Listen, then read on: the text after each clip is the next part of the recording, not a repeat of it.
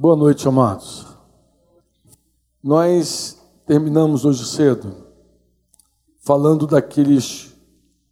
conversando com vocês e deixando claro que,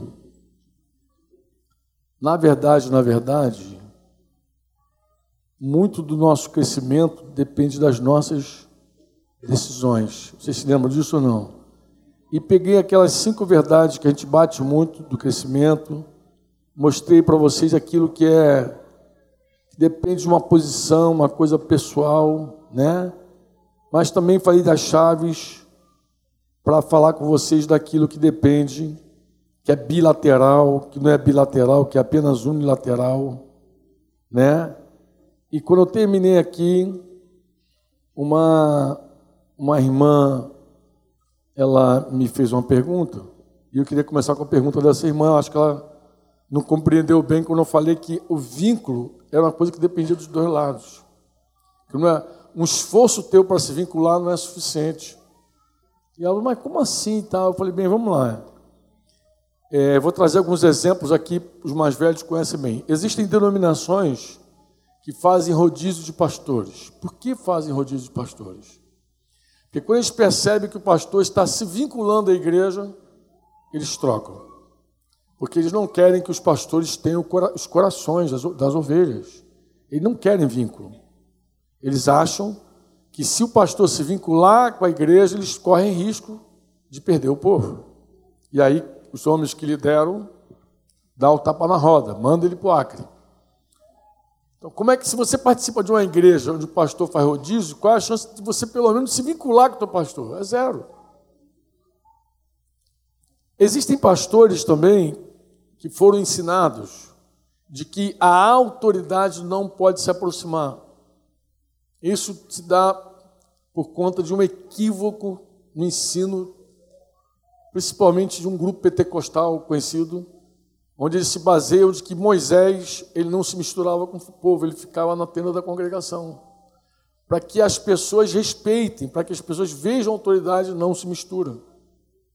As pessoas confundem autoridade autoridade com, com, sei lá, com domínio, autoritarismo, respeito. muitas pessoas acham que, que se você se aproximar, você perde o respeito. Eu lembro de um, de um caso no Chile, de um irmão que não permitia chamar ele de, por um pronome mais informal. É, é, é, é uma troca, o espanhol com o português tem uma troca, né? Nós, quando somos mais formais, falamos tu. Quando a gente é mais íntimo, a gente fala você. No espanhol, ao contrário. Você, quando fala os te, você é mais formal. E quando você fala tu, você é mais íntimo. Mais íntimo. Eu lembro de conversar com um, um discípulo e ele como é que está caminhando? Ele falou, oh, Franco, eu tenho mais vínculo contigo que o meu, meu pastor. Ele falou assim, eu vinha do Brasil e tinha mais vínculo comigo do que com o pastor dele. Eu falei, como é que é isso, cara? Aí ele começou a falar das dificuldades do pastor. Uma das dificuldades que o pastor colocava era a seguinte: era um tratamento totalmente formal. Ele, por exemplo, dizia: o meu pastor não posso chamar ele de tu. Foi ele que me explicou essa diferença, né? Falei, mas tu é tão. Não posso chamar ele de tu, mas tu é formal. Ele, não, é o contrário, Franco. Aqui, no, no, no espanhol, é o contrário. Se você quer distância, tu fala os te. É, é dom fulano, dom Dom Luiz, Dom Felipe, você está bem? Dom. E ele disse que o pastor exigia tudo isso dele. Eu ouvi, um dia tomando chá com esse pastor, eu falei, agora que eu vou, quando é que eu vou entrar? Tem uma hora que eu tenho que entrar, né? Mas eu fico pedindo a Deus a oportunidade de entrar para tocar o tema. Mas tinha uma canção que a gente cantava muito naqueles anos, que canta assim: Grande eres tu, Grande tus milagros soy, no hay otro como tu. Não há outro como tu. E eu falei para ele assim, estava tomando chá, eu falei, sabe que eu amo essa música? Ele, eu sei que amo essa música. Essa música é linda. Mas eu queria te pedir um favor. Ele, ah, um favor. Quando você estiver perto de mim, você não canta essa música. Ele, Mas por que não? Eu falei, porque é tão íntimo chamar Jesus de tu, né? Grande eres tu, tão íntimo e você não quer ser tratado por tu, por que, que você trata Jesus de tu? Por que, que os pastores exigem coisas para eles que eles não dão a Jesus? Tem que ter um título na frente, pastor fulano, reverendo fulano, e como Jesus chama de meu Jesus, meu Jesus, salva. Por que, que você exige um tratamento que você não dá? Bem, isso eu estou explicando para vocês para responder, irmã. E muitos, muitos discípulos de Jesus, muitas igrejas, não entendem cuidado, principalmente essa nova geração com influência universitária. Ela acha que cuidado é controle. Então, qualquer ação de cuidado, de aproximação, a pessoa já acha que está, não quero, está se metendo na minha vida, está me controlando. Para isso, eu recomendo um, vídeo, um testemunho da, da Andriele, muito bonzinho, curto, acho que tem uns 10 minutinhos, que ela deu lá em Porto da Folha, que eu pedi para o Yuri recortar. Já estava fácil para ele recortar, editar. Qualquer coisa que mandasse fazer, ele ia fazer rapidinho, tá vendo? Falei, edita o vídeo da, dessa moça. E publica. E esse vídeo ela conta um pouquinho dessa, dessa, desse medo de ser controlada, de um momento que ela migra para uma igreja grande e tal, e quando ela vai falar com o pastor, não sei quantos meses ela levou para falar com o pastor, mas teve uma hora que ela conseguiu, e quando ela conseguiu finalmente falar com o pastor, o pastor falou assim: aqui a gente não carrega ninguém, não. Como é que ele falou? Aqui a gente não carrega ninguém no colo, não, meu filho. Vive a vida aí, vai à luta. Então ela falando desse cuidado, que ela sentia falta daquilo que ela desprezou lá do e da, da Isa, mas é uma história que você pode ouvir. Então, por conta, tu vê que o vínculo é bilateral. Você tem que encontrar um, um grupo de discípulos que entendam o vínculo e que valorizem o vínculo e queiram vincular. E que não tenha medo de, de se expor, de se. Que os pastores desçam, né? que os pastores não tenham dificuldade de se abrir para o relacionamento. Amém? Respondido a questão, eu queria bater com vocês assim, ó. Se tudo que nós vimos, ou seja, se a maior contribuição para o crescimento é pessoal, se isso é fato, se é verdade, então nós podemos dizer, afirmar o seguinte: diga comigo, não há estrutura, prática, método capaz de me fazer crescer. Porque se a decisão é muito tua, é pessoal, é você que tem que se humilhar, se submeter, né? Você tem que trabalhar para o vínculo. Eu sei que a igreja tem a contrapartida, mas você, uma vez que a mesa está posta, você que tem que comer, né? É você que decide ter uma vida devocional, é você que decide é, a, se envolver com a obra. Não, a vida de igreja, eu sei que você precisa estar numa comunidade que coopere para isso, mas é você também que quer, que, que escolhe um modelo inspirador, é você que decide ter um modelo inspirador e é você que responde à prova. Então, se isso é verdade, irmão, para alguém para crescer, multiplicar, ela precisa se render totalmente ao Senhor. É uma rendição. É você que faz. A vida no espírito, a maturidade é um clamor. Eu falei de Coríntios, falei de Gálatas, mas vou falar de Hebreus contigo, Hebreus 5:11. 12, né? É, Hebreus 5:11, tem aí? Tá na mão. Ele falou a esse respeito, o tema é crescimento, tá, mano? O autor está triste, igual Paulo lá falou aos Gálatas, ele falou, já era tempo de vocês serem mestres. Vocês ainda são crianças.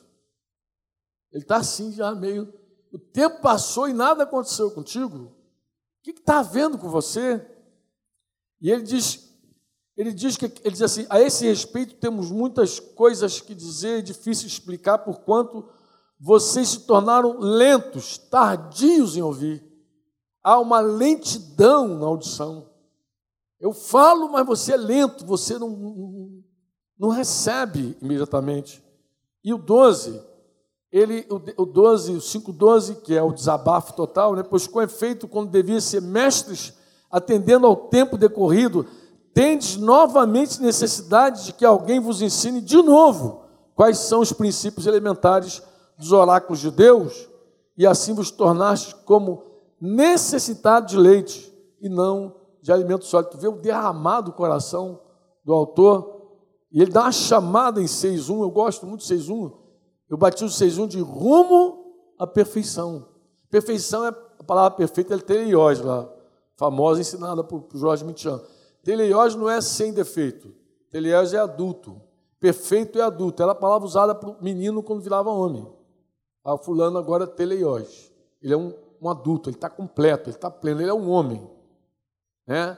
Aí chamado de teleios. Então, assim, por isso, pondo de parte os princípios elementares da doutrina de Cristo, deixemos-nos, diga, deixemos-nos, levar para o que é o quê? Para o que é perfeito. Esse é um apelo dele. Gente, vamos nos lançar nisso, vamos nos deixar levar rumo à perfeição, rumo à maturidade, rumo à maturidade. Vamos crescer, galera. Vamos crescer, galera. Vamos crescer. É um apelo. Não lançando de novo a base do arrependimento de obras mortas. Então, Coríntios, Gálatas, Hebreus, os autores falam. Se Paulo for autor de Hebreus, ele está gritando em três cartas, dizendo: vamos, vamos crescer, galera. Para de ser criança, para de ser carnal, para de ser débil. Não, não abandona a corrida. Gálatas 5,7. Acho que é 5,7, né? Esse é Gálatas 5,7 mesmo. O que, que ele diz Gálatas 5,7? Como é que está?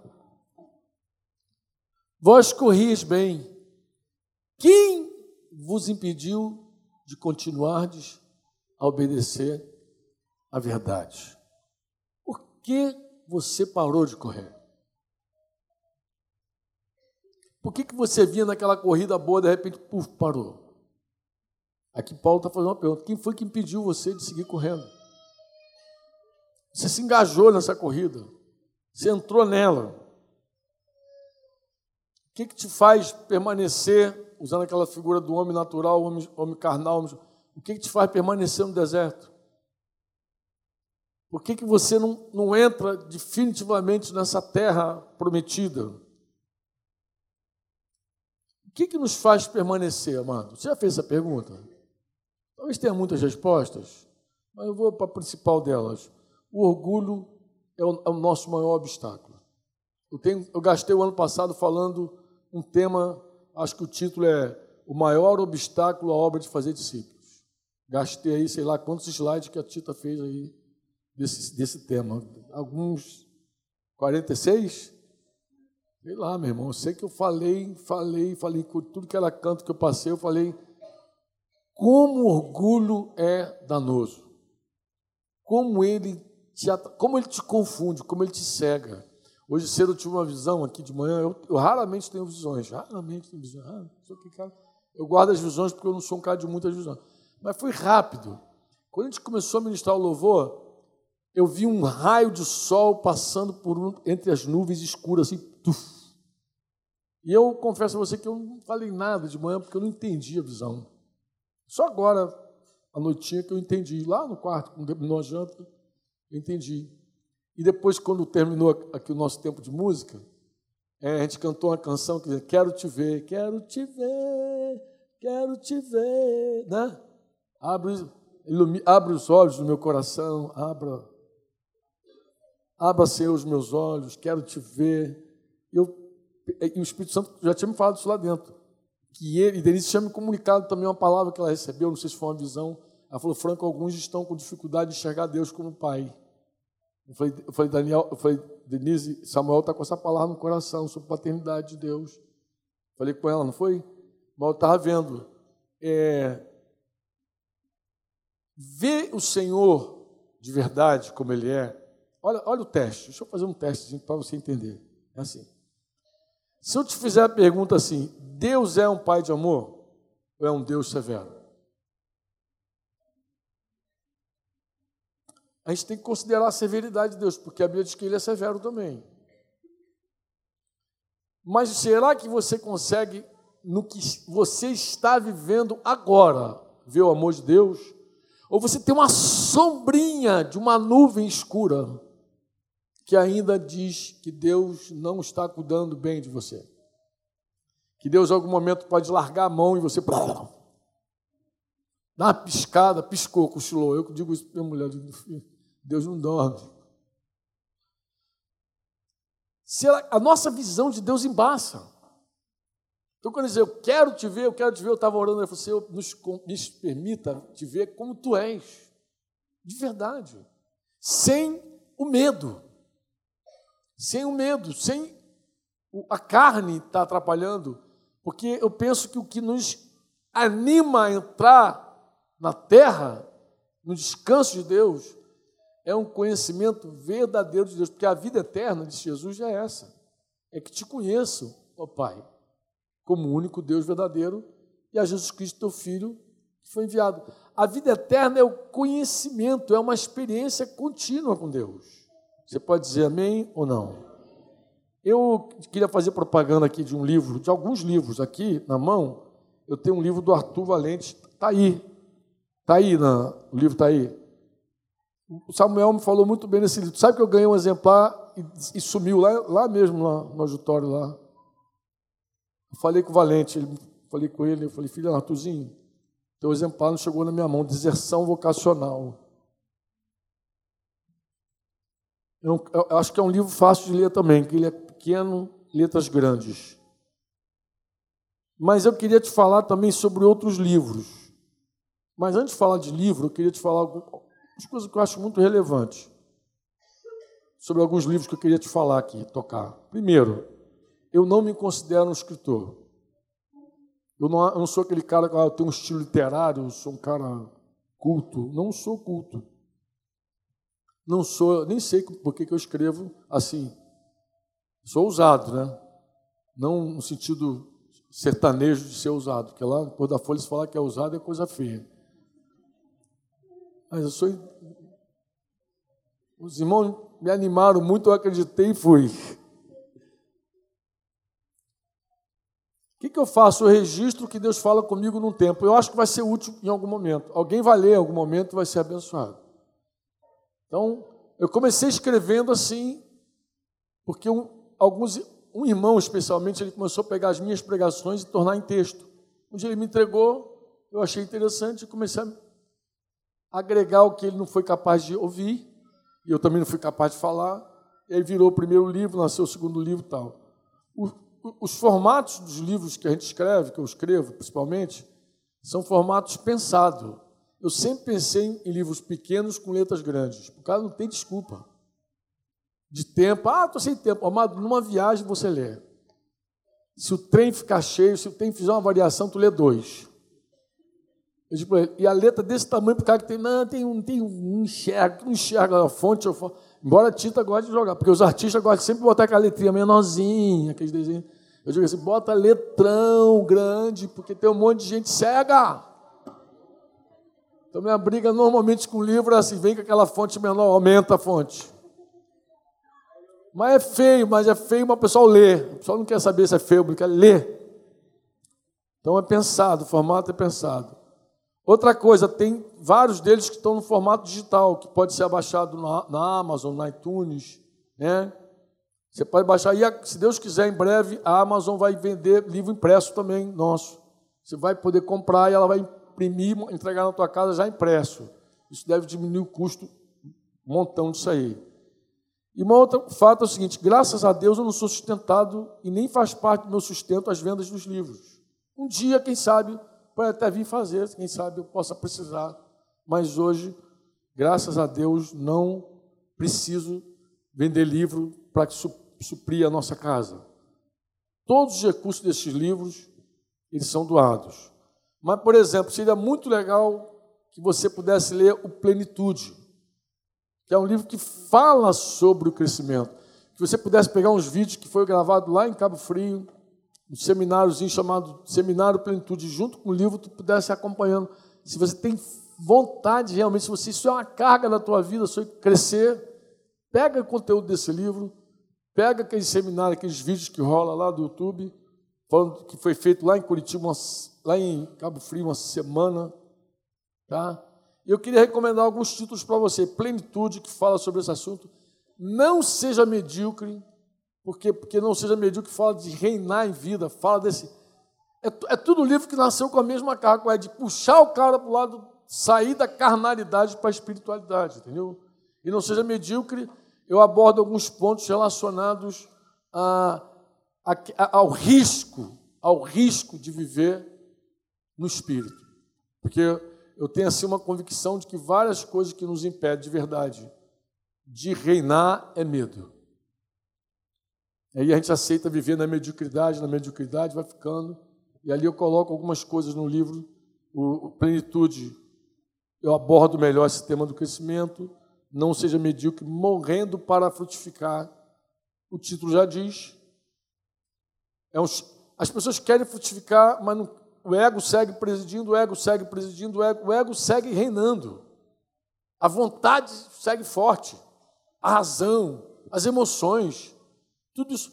Não há espaço, irmão, não há como você sair do deserto enquanto você é presidido pela tua vontade, pela tua vontade forte, própria. Gente, como vontade é um negócio doido. Tem gente que tem tanta vontade que fica obstinado. E vontade é uma coisa assim, é para a hora. Você não entende essa coisa da vontade. Ó, quando a tua vontade ela está centralizada, a vontade de Deus está anulada na tua vida. E vontade humana, vontade própria, significa que você quer coisa para a hora. Vontade é coisa para a hora. Então você vê quantas complicações, quantas tentações uma pessoa pode viver quando a vontade está centrada. Entendeu? Então, morrendo para frutificar de todo o coração, esse livro esgotou, a gente não tem ele. Acho que é o mais baixado e mais vendido esse livro. E curiosamente, esse livro nasceu em que momento? Eu estava falando com os irmãos na caminhada. Ele nasceu assim. Um dia Deus falou comigo assim, falou comigo tão claramente, não tive dúvida, falou: olha, chega. Eu aturei as carnalidades de vocês até aqui. Daqui em diante, não vou mais suportar a carnalidade de vocês. Atravessa o Rio Jordão já. E eu entendi que ele estava chamando a gente para uma vida no espírito. Por, por isso que o, o, nome do livro é de todo coração. Coração dividido é, um, é uma pessoa carnal. É uma pessoa que preside com o espírito, preside com a carne, preside com o espírito, preside com a carne.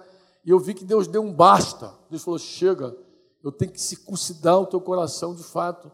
Se você quiser atravessar, tem que ser profundo agora. E aí nasceu o livro de todo o coração. E agora eu acho que também vale a pena falar do porquê sofremos. Por quê? Porque mesmo você descobrindo que é mais importante a, a outra pergunta, a última, para que sofremos?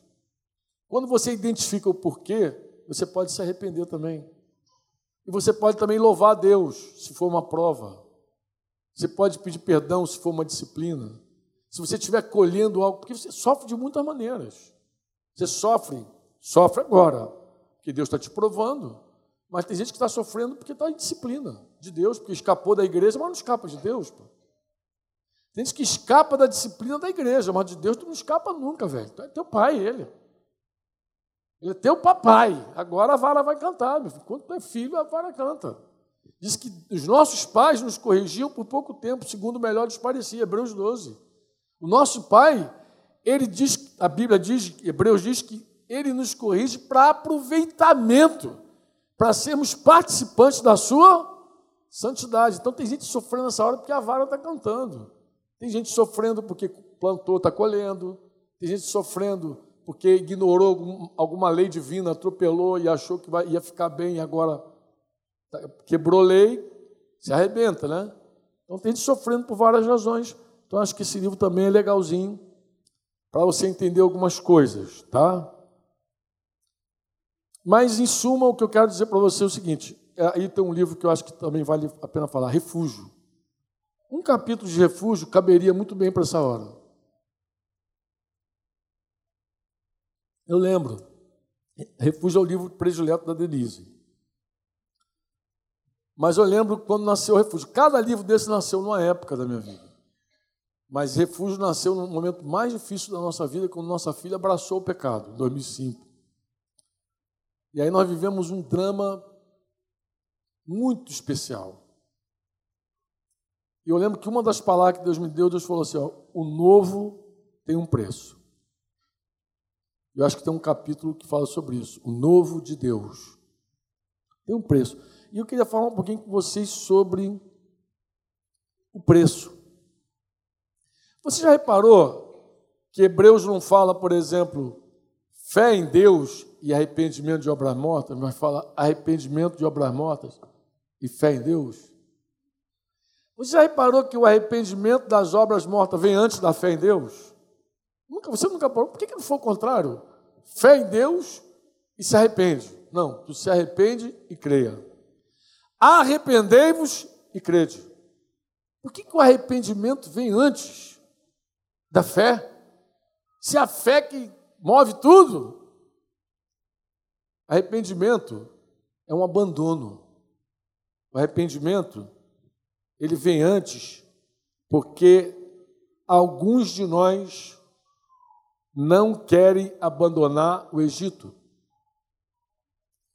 Nós, muito, às vezes a gente luta com o mundo. Vocês lembram lá como é que o pessoal da denominação lutava com o mundo? Como é que o pessoal lidava com o mundo naquele tempo? Queria mudar a roupa, se enclausurar e para um isolamento qualquer, ficar lá como uma freira lá, estou longe do mundo, fora do mundo. Mas o problema do mundo não está fora. O problema do mundo está dentro. O amor ao mundo não é uma coisa externa, é interna. É interna. Então, olha que coisa interessante. Toda conquista, todo avanço, você tem que abandonar uma base. É igual, você acha que é aquele jogo de, de beisebol, os caras correm de uma base para outra. Mas é assim, você não tem como entrar no deserto sem sair do Egito. Se você quiser ficar no Egito, tu não vai para o deserto. Mas também você não tem como entrar na terra prometida sem sair do deserto. Você tem que sair do deserto, você tem que deixar. Então, avançar significa deixar coisas para trás. Você tem que abandonar. Para eu entrar, eu tenho que sair de algum canto. Pô. Você entrou no espaço aéreo de Brasília, deixou algum espaço aéreo para trás. Se você deixou, para entrar tem que deixar, não tem como, você tem que se mover. Algo tem que ficar para trás. Eu dizia isso no, no, no, refúgio. Deus falou: Você quer o meu novo? Quero, Senhor. Quanto custa o novo? O velho. Deus não coloca remendo novo em vestido velho. Deus não coloca vinho novo em odres velho. Mas tem gente que quer o velho e o novo, não abre mão dos dois. Quer, eu quero o novo, mas fico com o velho. Meu velhinho, meu velhinho de estimação. Acabou, cara. Não vai. Eu preciso sair para entrar. Eu preciso fazer esse deslocamento. Deixar essa base. Sempre há um preço, amado. Sempre há um preço. Não fica achando que você vai avançar, prosperar, progredir, amadurecer, aprender de graça, sem pagar. Vai pagar, pô. Tem um preço. Isso tem custo. Isso custa alguma coisa, pô. E eu falo um pouquinho desse livro, Refúgio, eu falo um pouquinho, um capítulo especificamente, eu falo sobre o novo de Deus. Porque eu preciso entrar em algum lugar, eu preciso deixar em outro lugar. O problema, amados, é que a gente, a gente quer avançar, a gente quer entrar nas profundezas de Deus, mas a gente não quer deixar a superfície da nossa vida. Olha que loucura. A gente quer Jesus e o mundo ao mesmo tempo. Não cabe. Não cabe. Queremos Isaac, Isaac sem abrir mão de Ismael. Isso é antigo, né? A gente quer os dois. Não dá. Para ter o Isaac, Ismael tem que cair fora. O arrependimento das tuas obras mortas tem que vir primeiro. Você tem que avançar, é o preço. O preço é o preço. A gente quer entrar na terra prometida com o Egito no coração. Não vai, filho. Não vai. Atos 7, 39, quando Estevão está lá pregando antes de morrer, quando Estevão está naquele último discurso, é a última pregação de um homem, então vale a pena ler várias vezes esse discurso de Estevão.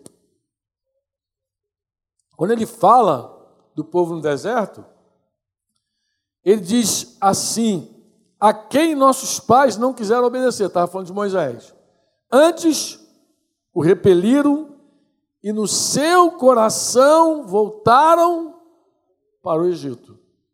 Há muitos anos, eu lembro Deus falar comigo, eu tirei você da favela, agora eu quero tirar a favela de dentro de você. Porque você às vezes sai da favela, mas a favela não sai de você. E Deus trabalha para fazer essas mudanças profundas na nossa vida, arrancar de dentro da gente aquelas coisas que está agarrado. Eu acho que cabe até um conselho aqui de Jesus, Lucas 17, 32. Isso aqui seria é legal você pegar esse versículo e botar na geladeira da tua casa. É, esse versículo é uma frase só, pequenininha. O que, que diz Lucas 17, 32? O que, que diz? Já pensou outro dia tu vai na geladeira e lê assim, lembrai-vos da mulher de Ló, é verdade, senhor. Vai de novo, lembrai-vos da mulher de Ló, é verdade. Lembrai-vos da mulher de Ló, lembra dela, lembra. Por que, que será que Jesus falou assim para lembrar dela? Porque ela é aquela mulher que sai de uma cidade que vai ser destruída, mas não sai. Ela olha para trás. Ela, ela não quer pagar o preço. Ela não quer deixar para trás a coisa de fato. Entendeu? E a sequência do versículo 32, tu vai ver isso claramente, é o 33, pô. Quem quiser preservar a sua vida, perdê-la-á. E quem perder de fato, a salvará. Nós, nós precisamos sempre deixar algo, amado, para conquistar. Deixa o mal para fazer o bem. O ladrão não, não furte mais, disse Paulo aos Efésios. Antes, aquele que minta, não minta mais. Pô. Fala a verdade com o seu próximo. Não fica nu. Porque aí ah, eu não minto mais, mas está falando a verdade? Ainda não, está pelado. É por isso que tu tem sonho que está nu. Tem uns eu tive um sonho que estava nu. Está nu, então se veste, pô. Se reveste de Cristo. Quando alguém fala que, tá, que conta um sonho dizendo que está nu, para mim, eu digo, querido, você deixou alguma coisa, mas não está fazendo certo. Aí Deus está te mostrando, você está pelado. Deixa o mal, faz o bem. Deixa a injustiça, pratica a justiça. Faz, se reveste, se veste de Cristo. Porque é para isso que o Senhor te chamou. Então você deixa algo e avança. Amém? Essa ação ela tem que ser completa, amado. Porque eu posso, infelizmente, deixar o mal e não entregar minha vida totalmente a Cristo para fazer o bem. Eu posso querer me despir do velho homem e não me revestir do novo. A gente não avança se a gente não tirar o Egito de dentro de nós. O, o, o, deserto é uma coisa muito maluca, porque a gente vai lá pertinho da terra e volta lá pertinho do Egito de novo e vai lá no, é um círculo. Eles davam voltas e voltas. Você pensou 40 anos dando volta? Passava perto de novo, depois passava de novo, e volta. 40 anos. Oi? É, não, eu acho que, acho até que era em menos dias fazia. Eram dias que se tornaram anos. Deixa eu falar sobre visão de Deus, ver o Senhor. Diga eu quero ver. Diga eu quero te ver, Senhor. Diga, eu quero te ver. Deus, ele. Eu falei de uma, uma chave aqui, eu falei da prova, a importância da prova. Deus, ele nos leva por muitos caminhos. E todos os caminhos que Deus nos leva são caminhos enriquecedores a nós, sempre. Se Deus te levar por uma tribulação e te consolar nessa tribulação, esse consolo vai servir para você consolar outra pessoa.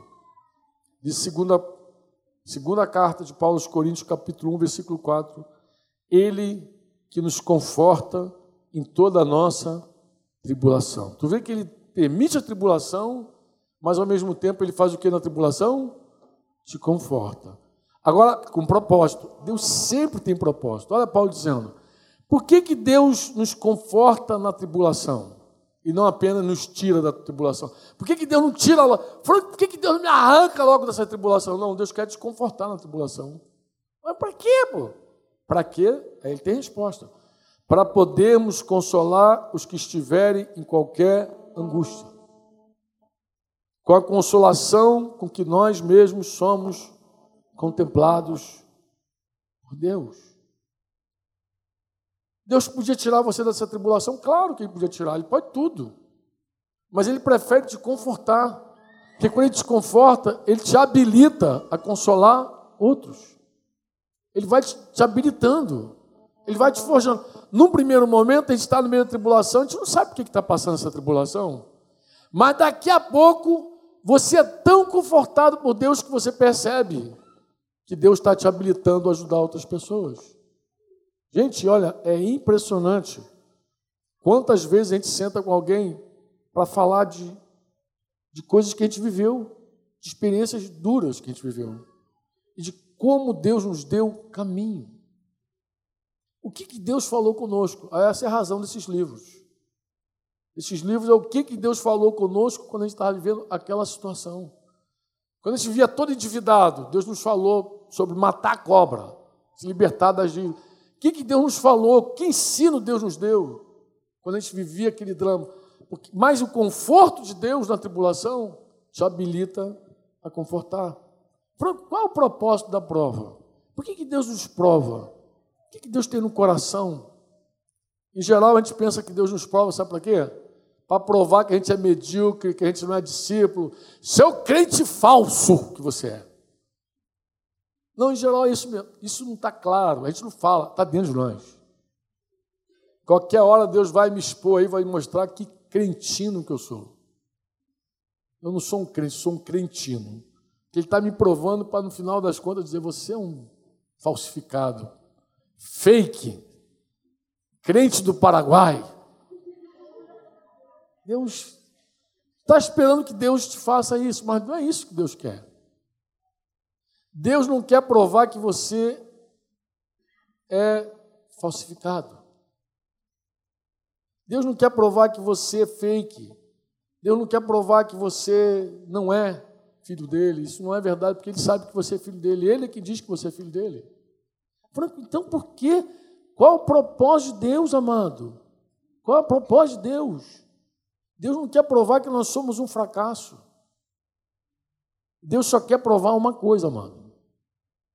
Deus quer revelar, a prova revela o lugar onde nós estamos a base onde estamos, em quem nós confiamos. Em quem que eu confio? Quando Deus me prova, Ele vai me mostrar em quem que eu confio. Eu confio em quem? Eu confio em quem? Se eu descubro onde eu estou, onde eu confio, onde eu estou confiando, eu vou saber exatamente o lugar que eu estou, a base que eu estou. Estou na confiança, na autoconfiança. Estou confiando em homens, em príncipes. Em quem eu estou confiando? Porque Deus vem à prova, no médico, no homem. Em que eu estou confiando de fato? Quando Deus prova, Ele mostra onde está a nossa confiança. Nós confiamos em quem? Porque, amado, não há como avançar nessa corrida quando a gente confia em homens, em nós mesmos, em outros. Maldito é o homem que confia no homem. Diz que ele é um homem estéreo. Tu vê que o, o homem que confia em si mesmo é, é como um arbusto lá do sertão, do deserto. Ele não tem fruto. Ele nem vê quando chega o bem. Ó, nem quando o bem se aproxima, ele vê.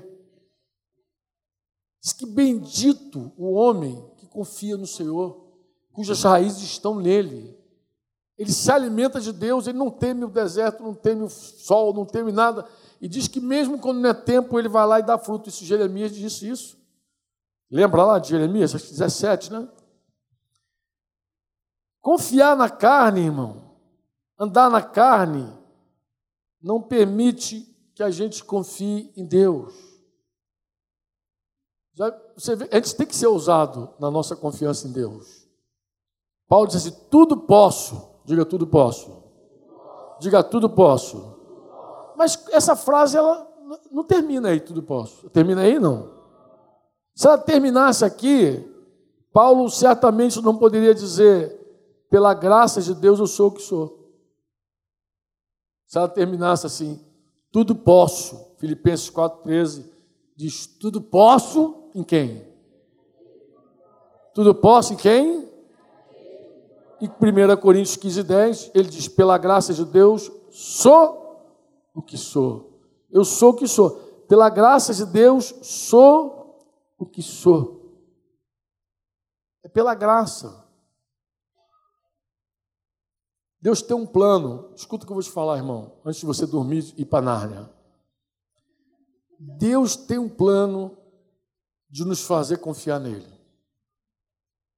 E Deus trabalha intensamente para isso. Abre 2 Coríntios 1, de 8 e 9.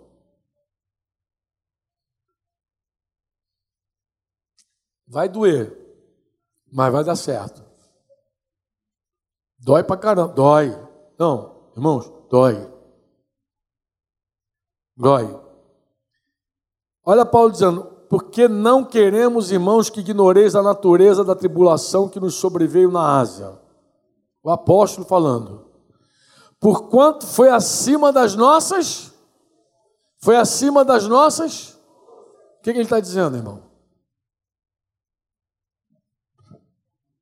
Que a tribulação, que aquela moenda Estava acima da capacidade dele de suportar. Das forças dele. Acabou, ele não tinha força para aquilo ali. Era acima das próprias forças. A ponto de quê? A ponto de. O que, que é desesperar?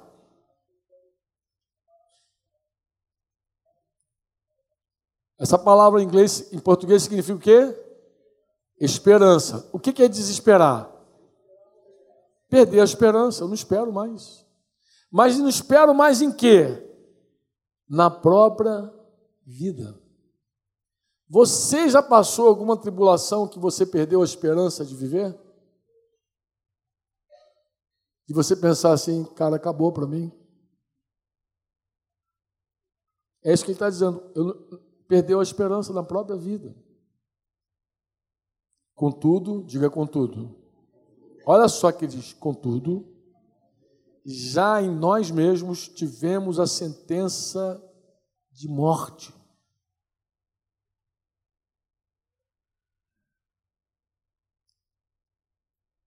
Ele está dizendo que Deus fez uma obra, Deus está fazendo, para que não confiemos em nós, e sim quem? Em quem que a gente tem que confiar? Olha, olha para essa galera, olha para o teu irmãozinho que está do teu lado. Eu não gosto de fazer isso, não, mas olha para essa figura que está aí. Imagina que Deus trabalha nesse cidadão, nessa menina, para ela confiar mais em Deus do que nela. Mas ela é tão capaz, essa pessoa é tão capaz estar do teu lado, tão forte. Você acha mesmo que essa pessoa confia plenamente em Deus? Espera, Deus vai provar. Deus não quer desmascarar vocês, esse seu hipócrita, infeliz, seu imbecil. Não, Deus quer só dizer, meu filho, olha onde você coloca a tua força, a tua confiança, olha o que, que você está acreditando. Ele vai tirando, vai rompendo as bases todas Deus é um destruidor de bases humanas, falsas bases. Deus tira a muleta de aleijado. Deus, literalmente, Deus tira. Deus empurra a vaquinha. Deus tira a muleta, o cara sai, mas daqui a pouco ele se acerta. Fica assim meio que boneco de posto. Mas ele vai se acertar. Foi Rick Warren que disse que Deus só vai ser tudo para nós quando Ele for a única coisa que a gente tiver. Quando Ele for o único, a único, porque cantando é lindo, né? Que é digno. Mas quanto de, que a gente tem ainda de muleta, de amparo, de tudo? Deus.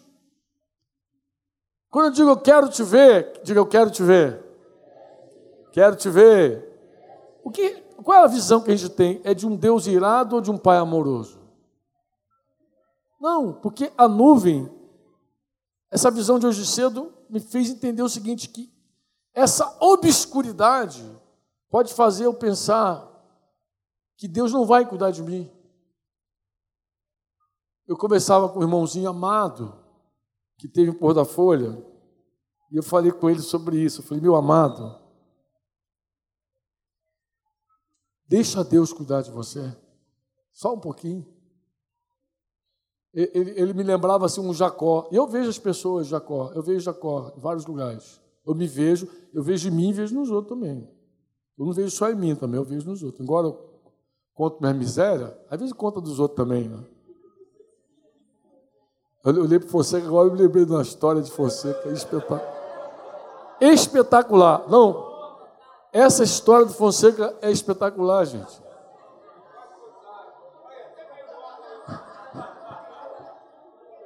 Não, você acha que é melhor você contar. Aquela do, do peixe. conta ou não conta? Não, do, que, do peixe é legal. Aquela do peixe da, da reunião do presbitério. Vem contar. É melhor você contando.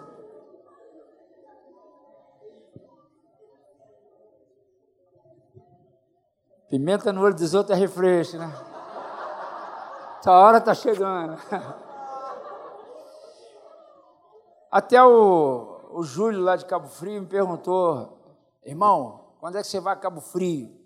O que, que você gosta de comer? Eu falei, peixe. Aí o cara aqui me chama para contar do peixe. O Júlio vai ficar sabendo desse segredo aí. Mas estava na reunião do presbitério no Rio e, de fato, eu gosto muito de peixe. Vai a dica aí, tá, irmão? Eu gosto de uma corvina frita, assim. Um...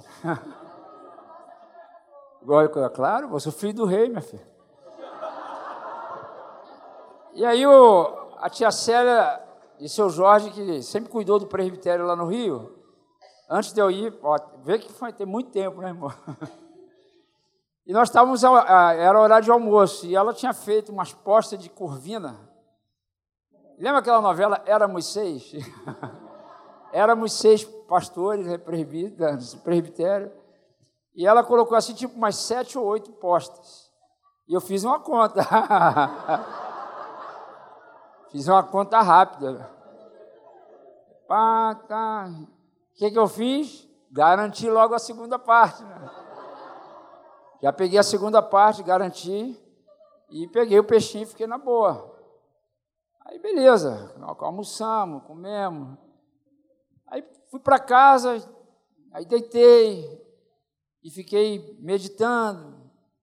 Aí o Espírito Santo começou a compartilhar comigo do meu egoísmo. Aí eu fiquei pensando, mas onde foi que eu errei? Eu não lembrava, não.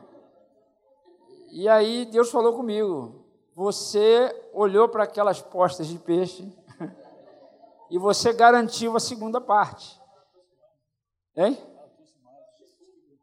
Não, foi isso. Foi, ah, foi isso mesmo, isso mesmo. É, exatamente. Ela, ela trouxe uma, uma, uma outra quantidade de peixe. Eu pensava que só tinha aquela, entendeu? Por isso que eu quis garantir a segunda parte.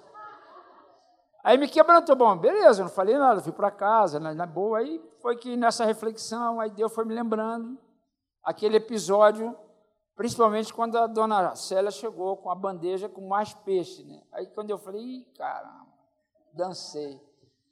Mas você tenta dar uma volta em Deus, né? Eu não sei vocês, só pastor que faz isso normalmente.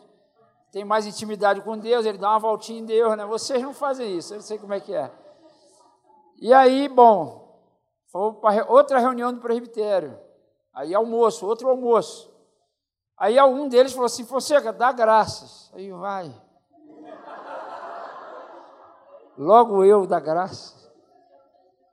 Aí vem a questão que o Franco falou do arrependimento, tem que vir primeiro, né? Eu, te, eu tenho fé para dar graça, mas eu precisava me arrepender antes. Aí eu falei, irmãos, olha só, é, o negócio é o seguinte: antes de eu orar, eu preciso falar um negócio para vocês. Aí eu comecei a contar a história para ele. Pessoal, anteontem, que eram duas reuniões por semana, anteontem e tal, ia almoçar assim. Aí aquelas postas de peixe que chegam, vocês sabem, estão ligados que eu gosto de peixe. E eu quis garantir a segunda parte, mas me quebrou quando a dona Célia veio com a segunda bandeja cheia de posta. E aí eu vi a minha miséria, o meu egoísmo, e eu queria pedir perdão a vocês. Aí teve um que riu, né, para melhorar mais ainda. Mas os irmãos foram amorosos comigo, me perdoaram. Essa foi, eu vou contar logo do queijo também, espera aí rapidinho. É, calma, eu conto. Eu conto porque isso aí já está resolvido. Mas eu sei que tem gente aqui que também gosta de peixe, gosta de queijo. Aquele tempo bem da, aquelas vaquinhas bem magras, né? Eu, eu e Marta, com três filhos, três pequenininhos e tal. Aí sobrou um dinheirinho, aí eu falei, amor, vamos levar um queijinho? A gente estava no mercado, aquele queijo Minas, né? Aí compramos um queijo, Levamos para casa e arruma uma mudança, arruma uma mudança, arruma umas compras daqui, dali e tal. Aí vamos, vamos preparar um café, vamos tomar um café. E eu já pensando no queijinho, eu sou filho de mineiro, né? Eu já ia pensando no queijinho. De repente toca a campainha. Pém. Aí eu olhei para o queijo, vi que era os dois ou três irmãos que chegaram. Eu, pensei rapidamente eu não sei quando é que eu vou ter outra oportunidade. Isso passa rápido dentro de nós, né? Passa rápido. É muito ligeiro esse negócio. Eu rapidamente dei uma. Já estava guardando as compras, guardei o queijo. Aí fomos tomar café né, com os irmãos, né? Os irmãos são abençoados, chega justamente nessas horas. Cafezinho, cafezinho daqui, dali, dali, dali. Aí está dentro de mim assim, e o queijo? Aí eu compartilhar com os irmãos, né? Bom, falei, é, vou me render, né, cara? Vou me render. Aí me rendi, graças a Deus. Botei o queijo na mesa. Aí os irmãos, ai, tem um queijinho em Minas aí, rapaz. Cara, esse é meu preferido. E tasca-lhe a facada no queijo. E o coração. Puf. E os irmãos rindo, eita, queijinho bom. Esse é de Minas. E eu falei, é.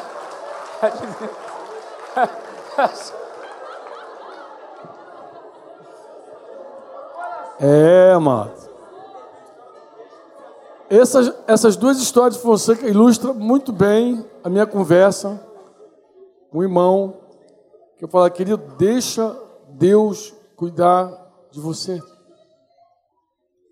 É uma visão, quando nós cuidamos de nós, é porque a gente não crê que Deus cuida de nós.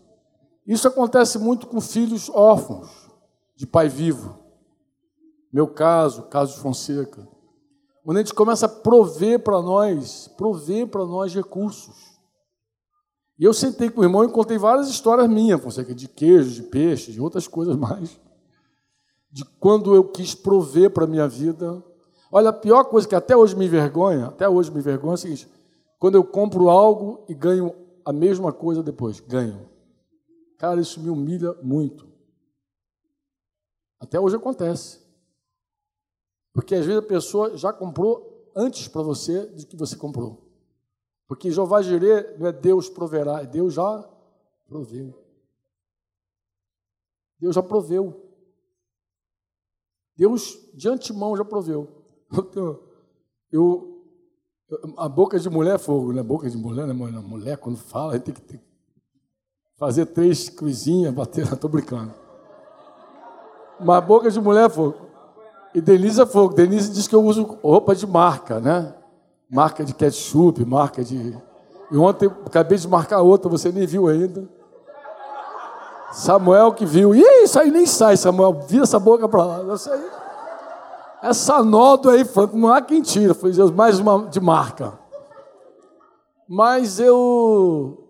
Denise fosse Franco, eu ia fazer uma viagem curta. Ela falou assim, vai levar uma calça só? Eu falei, filha, uma só é suficiente. Eu fico sempre torcendo para fazer uma malinha, uma mochilinha, uma coisa menor. Ela falou, mas filho, cai um negócio em cima, mole. Falei, não vai, acontecer nada, mulher. Fui lá para Minas Gerais, lá para Minas. Estou lá, os irmãos, é uma viagem rápida mesmo. Terminei de ministrar, mas aí dei falta de alguém lá. Falei, cadê fulano? Ah, fulano, não está muito legalzinho, não. Vamos lá visitar esse cara. Aí puxei o pastor e fomos. Chega lá, bom mineiro, né, cara? Vai servir cafezinho, vai servir. Logo chegou montando tudo. Cara, a primeira taça que eu pego, pela xícara, meu irmão, derramei tudo na calça. Quase que eu conseguia ver no Denise, tu vai levar uma calça só, tem certeza? Falei, Mi... misericórdia. Falei, que boca. Mas aí aconteceu algo assim muito edificante para a minha vida. O irmão falou assim: Franco, tu não sabe da maior. Eu comprei uma calça para você. Da última vez que você vem aqui, eu, eu comprei uma calça para você. falei, não brinca. Comprei. E já tinha tempo, meu, que eu ia voltar lá, muito tempo mesmo. Ah, tá lá, guarda. estava na bolsa ainda. Botou, mulher, pega lá, mulher, mulher, pega lá, mulher. Mineirão lá pegou, viu a bolsa, eu coloquei a calça, é aquela calça incrível, parece incrível. Você vestiu e está pronto. Aí já voltei a ficar alegre. Ah! Ela vai dizer, bem que eu te falei, mas eu falei, também Deus proveu. Deus já tinha. Mas até hoje me dá vergonha de eu fazer algo por mim. E daqui a pouco ver que Deus já tinha pensado. Que Deus antecipou. Gente tem muito dessa coisa do Jacó, é, farinha pouca, meu quinhão primeiro. Né? Embora Viral lançou uma blusa com uma estampa, farinha pouca, meu irmão primeiro. Né? Vocês conhecem, lembra dessa blusa? Farinha pouca? Mas farinha pouca, meu, meu porque a gente tem muito dessa, desse braço que nos socorre, desses braços que nos provê, dessa religião. Tipo, se eu não cuidar de mim, quem é que vai cuidar? A gente até fala isso, a gente fala. Mas se eu não cuidar de mim, quem que tu acha que vai cuidar de mim? Deus, teu pai. E teu pai cuida bem de você para que tu nem imagina. O problema é que algumas pessoas, eu falo para você, meu irmão, você não permite Deus fazer um milagre por você. Tu não se permite, você promove o teu milagre. Você toma a frente, você sai na frente, você não deixa Deus cuidar de você. Pode cantar. Deus cuida de mim, a sombra da. Canta na boca é fácil, cara. Na vida, uma visão clara. Deixa eu te fazer uma pergunta. Quando Jesus deixou os apóstolos serem provados, em especial Pedro ser provado, qual era o propósito de Deus com aquela aprovação? Não era fazer com que Pedro se decepcionasse com ele mesmo, com a carne dele? Porque Pedro já jurava de pé junto. Eu estou contigo até a morte. Ah, eu vou contigo até o final. Ele já tinha esse discurso pronto e os outros com ele. Todos os apóstolos emendavam com Pedro esse coro. Mas na hora Jesus falou assim: Você não sabe de nada, Pedro. Hoje, hoje, hoje ainda, antes que o galo cante, você vai me negar três vezes. Pedro. Jesus falou com ele que ele ia negar. Pedro se desesperou profundamente quando ele viu que se cumpriu. Você sabe que ele não concordou com Jesus. Ele seguiu insistindo, dizendo: Senhor, eu vou morrer contigo. Para onde tu for, eu vou. Estou contigo e não abro. Como é que você acha que Pedro fica depois daquela noite, quando o galo cantou? Mas decepcionado com quem? Com Jesus? Com quem? Com ele mesmo. Esse é o pastor que Deus chama. Ó, dias depois, Jesus ressurreto chamou Pedro para ser pastor. Cara, que escolha! O cara acabou de negar três vezes. Se eu estou lá, eu falo, mas Senhor, ele te negou três vezes. Vai chamar esse cara. Não, mas é ele que tem que vir. Por quê? Porque ele já se decepcionou com a própria carne eu, eu, eu balancei ele de um tal jeito, eu sacudi a estrutura dele de uma tal maneira que ele não confia mais nele. Não tem aquele irmão que diz, eu confio no meu taco? Estávamos viajando de, de Brasília para o Rio, e iam, iam, dois irmãos disputando quem dirigia aqui. Tem irmão que gosta de dirigir? Não, que eu levo, que eu levo, que eu levo, que eu levo. Eu sei que um levou até Belo Horizonte ali, o outro pegou. Deixa comigo, que eu confio no meu taco. Quando ele falou, taco, o carro, pá, caiu no buraco quebrou. Eu falei, é, irmão, esse é o problema de quem confia no seu taco. Viagem vai atrasar um bocado. O homem ele tem que se decepcionar com ele.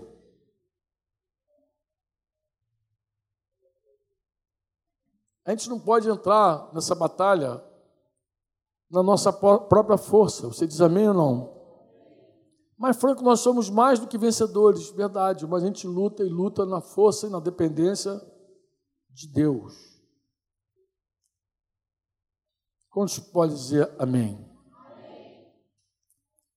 Por que, que o livro de todo o coração eu acho que ele é o livro para a hora?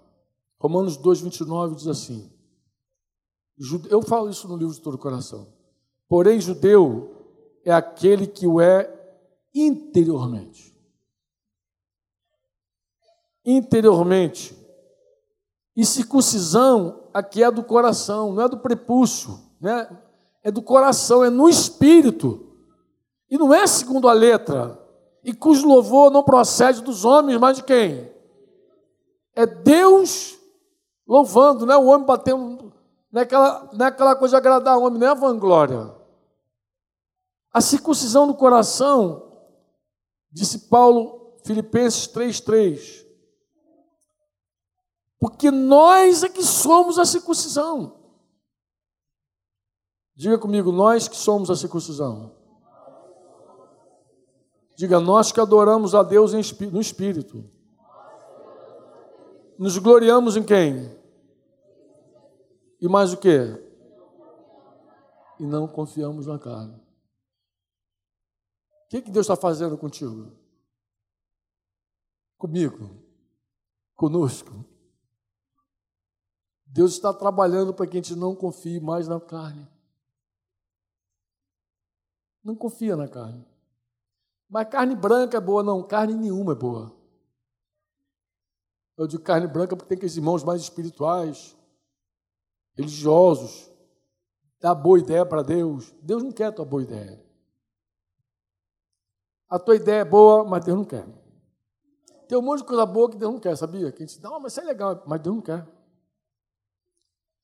Todo fogo que não começa em Deus é estranho, é fogo estranho não começou nele, é estranho. Tem que ser de Deus, tem que ser interior, tem que ser o Espírito Santo falando. A gente precisa se arrepender. Você diz amém ou não? Eu preciso me arrepender, lembrando de 2 Timóteo 2,25. Eu preciso me arrepender para conhecer, para chegar ao pleno conhecimento da verdade. Eu preciso ter luz sobre a minha miséria.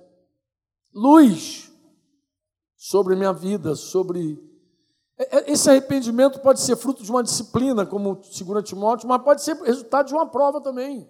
Quando a luz entra, é isso que eu estava orando. Eu falei, Senhor, joga a luz hoje. Ó oh, Senhor, aproveita que a gente está aqui, né, né Fonseca? Ah, Senhor, que coisa maravilhosa que poderia acontecer nessa noite se a luz do Espírito Santo raiasse dentro dos nossos corações e por algum momento a gente pudesse vir nossa carnalidade com Deus como que a gente é carnal e como que a gente depende do nosso braço, como é que a gente confia no homem e não em Deus. Oh Senhor, quanta dor seria poupada, quanto sofrimento seria poupado. A gente precisa ser livre dos laços do diabo. Disse lá no mesmo texto, 2 Timóteo 2,25. E depois Pedro também vai dizer para a gente se sujeitar a Deus, existiu o diabo. Amado, o diabo não tem poder sobre um coração quebrantado. O diabo não tem poder sobre um espírito humilde. Ele não tem poder sobre a humildade. Ó, você quer destruir um principado, se humilha. O diabo não tem nenhum poder sobre um coração humilde. Jesus falou: se o príncipe desse mundo vier aí, mas ele não tem nada em mim. Nada em mim. Sabe quando o diabo está perto de alguém que não tem nada na pessoa? Nada. E eu sei o que, ele não tem. Ele não tem a humildade, ele não tem o quebrantamento, ele não tem a mansidão de Jesus, não tem. Ele tem orgulho. Se tivesse orgulho em Jesus, Jesus não poderia dizer, ele não tem nada em mim, não, ele tem sim. Ele ia dizer, esse orgulho é meu, ó. essa vaidadezinha é minha, manda para cá. Entendeu? Sinal de confiar no próprio braço é comigo, manda para cá. Não, ele não tem base na humildade. Satanás não consegue. O, A terra prometida, o lugar de descanso, é um lugar para gente quebrantada, humilhada, humilde, gente que resolveu viver uma vida profunda com Deus. Então a gente precisa renunciar a quê? Com orgulho, à vontade própria, aos direitos. Difícil isso, né? Meu direito, ele já cantou, essa música nasceu por aqui também. Meu direito é. Sabe que não se canta mais música assim, Fonseca? Meu direito é de não ter direito. Como assim, meu irmão? Eu quero os meus direitos. Renunciar aos teus direitos, sim, aos teus direitos. Renuncia a ele, teus direitos. Sofre o dano. Fica com teu prejuízo. Que papo é esse, Franco? Esse é o papo de sair do deserto, sair da carne e entrar no espírito. Esse é o papo. Quer viver no espírito? Renuncia aos teus direitos. Renuncia ao teu orgulho. Renuncia a tua teimosia, tua obstinação. Renuncia a ela. Renuncia a tua ambição religiosa. Renuncia teu status, tua posição. Renuncia. Ó, vou falar algo para você. Se você tiver coragem, hoje é uma noite muito boa, de você sair daqui ou ainda aqui perguntar se o que, que eu preciso renunciar. Me revela. Revela a minha base, revela o que, que eu seguro, o que, que eu agarro, o que, que eu estou preservando ainda, que me impede de uma vida profunda contigo. Me mostra, Senhor. Eu preciso renunciar à minha ambição. Eu preciso renunciar. Eu preciso renunciar à amizade. Como assim? É amizade, tem que ser amigo. Amado, depende. Quando eu preciso me ajustar a uma amizade, eu tenho que me ajustar, que eu tenho que me tornar mais carnal para ser teu amigo, essa amizade não é boa. Quando eu me converti, todos os meus amigos de copo mandaram o pé. Nenhum deles quiseram ficar comigo. Mas depois eu encontrei amigos na igreja carnais, que para eu preservar essa amizade eu tinha que me ajustar a eles. Eu não sou músico, mas eu aprendi a tocar um pouquinho de violão. Eu sempre afinei assim meu violão a partir dessa corda aqui, ó, que chamo de mi. Essa é mi, essa é mi. Eu chamo a mi gordinha, como é a mi? A mi maior aqui, a mi gorda a misona. Está ouvindo ela? Quando eu afinava a misona, eu afinava todas as outras.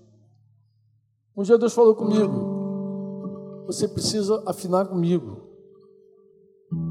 Você só pode afinar com a tua família se você afinar comigo. Você só pode afinar com a igreja se você afinar comigo. Você só pode afinar com os teus amigos do quartel se você afinar comigo. Você não tem como afinar os outros sem afinar comigo. Porque se você não afinar comigo, tu vai se ajustar a eles. E alguns ajustes te afasta e te mantém na carne. Romanos 15, 15, 2. Se der para colocar ali, eu não tenho aqui, mas eu tenho assim na memória. Cada um de nós agrade ao próximo no que é bom para edificação. Eu não tenho que agradar você te, por te agradar, para te ter, para você ser meu amigo. Eu tenho que agradar você naquilo que for bom para você, que vai edificar a tua fé, que vai construir você. Se eu, para te agradar, eu tenho que me tornar carnal igual a você, então eu não vou te agradar, tu vai ficar chateado comigo. Eu não tenho que agradar a minha mulher, se não for para o bem dela. Nem meus filhos, se não for para o bem deles. Eu só posso agradar alguém se for bom para a pessoa. Qualquer amizade que me faz eu me tornar mais carnal, eu tenho que renunciar a essa amizade. Dizer, eu quero ser teu amigo, mas não quero ser carnal igual a você. Eu quero ser teu amigo. Mas eu tenho que me ajustar contigo? Não, eu tenho que me ajustar com Deus primeiro. E edificar a tua vida, te construir, te abençoar. Então, eu preciso renunciar. Eu preciso aprender a perder. Aprender a perder o quê? Prazer. Olha, irmão, eu nunca vi uma geração mais hedonista do que essa. As pessoas querem prazer por tudo. Elas se perdem no prazer. Elas se entregam por qualquer prazer. Alguém até disse: qualquer prazer me diverte. Tem gente que tem até prazer com dor. Se doer, mas dá prazer, então manda. Topa tudo, aceita tudo, por prazer. Perder prazer, conveniência, reputação, popularidade. Tem coisa que não é popular. Segurança. Tem gente que não dá passo de fé porque não quer perder a segurança. Não, irmão, mas isso aqui é mais seguro. Ó, tem gente que se muda por causa de segurança. Ó, tem um monte de gente indo para Portugal agora porque saiu, então, começaram a vincular na mídia que Portugal era um país dos mais seguros do mundo. O brasileiro tem um monte de brasileiro para Portugal. Quando tu pergunta, você não, eu quero qualidade de vida. O lugar mais seguro para você é no centro da vontade de Deus, pode ser no meio de uma guerra. Então, tem gente que colocou a segurança como um valor inegociável. Eu moro lá porque lá é seguro. Meu irmão, qualquer coisa fora do Senhor não é seguro. Não tem nada seguro. Tudo se abala, tudo cai por terra. Seguro é o Senhor. Os que confiam no Senhor são como os montes de Sião, que nunca se abalam, mas permanecem para sempre. Se a tua confiança estiver no homem, em qualquer lugar, tu vai ver. Rapaz, os caras assaltam um quartel, cara. Não vai assaltar a tua casa? Os caras entram no Banco do Brasil, dentro do exército, e assaltam lá. Tem lugar seguro onde? Lugar seguro. A terra treme, tem terremoto, tem tudo. Tudo, tudo é abalável. O único lugar que não se abala é o Senhor. Você precisa perder, eu preciso perder, nós precisamos perder, precisamos nos render completamente ao senhorio de Jesus. Os homens carnais lutam contra Deus. Não lutam com Deus, lutam contra Deus. Por isso que vem a palavra render, rendição. Por isso que a gente canta sobre rendição. Você tem que se render. Baixa essa arma, irmão. E se entrega que em algum momento, em algum conselho, a gente fala isso. Vou fazer a minha conclusão agora, glória a Deus. Avancei um pouquinho, pulei alguns textos, falei que esse negócio estava virando um livro. Mas eu queria concluir o seguinte: a jornada com Jesus é como nós contamos aqui: que ele cresça e que eu diminua. É mais ele e menos eu. É um processo onde eu confio cada vez mais nele. Tu crê nisso? É isso que é andar com Deus. Porque a vida eterna é conhecer, e quanto mais eu conheço, mais eu confio. Quanto menos eu conheço, menos eu confio. Então é, é uma jornada de conhecimento. Você diz amém ou não? Assim, é uma jornada de conhecimento. Quanto mais eu confio nele, menos em mim eu confio, menos no homem eu confio. Eu preciso parar de confiar em mim e confiar nele. Não é possível confiar nele e em mim ao mesmo tempo, sabia disso? Esse é o fracasso da psicologia. Essa é ineficácia. Eu já vi um monte de crente querendo fazer psicologia para resolver seu próprio problema. A vitória que vence o mundo é a nossa fé. Mas a fé em quem que vence o mundo? É a fé em Deus ou a fé em mim? Hein? Eu avanço contra o mundo como?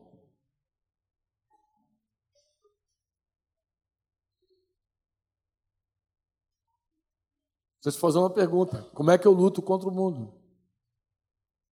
Eu parto para dentro do mundo e vem que eu encaro.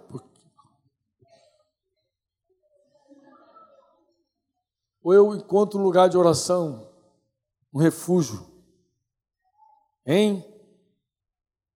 e peço a Deus para se opor ao mundo por mim,